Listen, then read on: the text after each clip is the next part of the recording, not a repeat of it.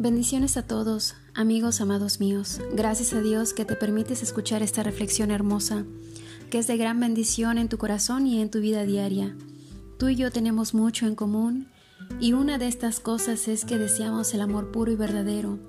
Sé que tú y yo lo anhelamos fervientemente y he encontrado que el único camino a la felicidad duradera y eterna es a través de Dios y de su Hijo Jesucristo, que envió al maravilloso Espíritu de Dios para ser la luz en nuestro caminar mientras aún estamos en este mundo, en esta vida. Tú eres lo más precioso que Dios tiene y te dice ven y sígueme.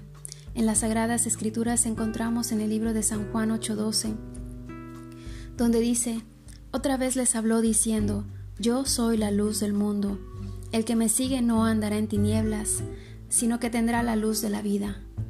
Eres por siempre bienvenido a este espacio. Se dedicará siempre a nuestro Padre de las Luces.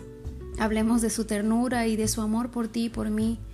A Él es la gloria por los siglos de los siglos. Aquí encontrarás pasajes de las Sagradas Escrituras, reflexiones, cantos, oraciones y muchas cosas que vendrán con la guía del Espíritu. Nos hará entender su verdad y su amor hacia todos nosotros, hacia sus hijos. Gracias en el nombre de Jesucristo por escuchar este, estas bendiciones que Dios nos ha enviado este día. El espacio se llama Sea la Luz.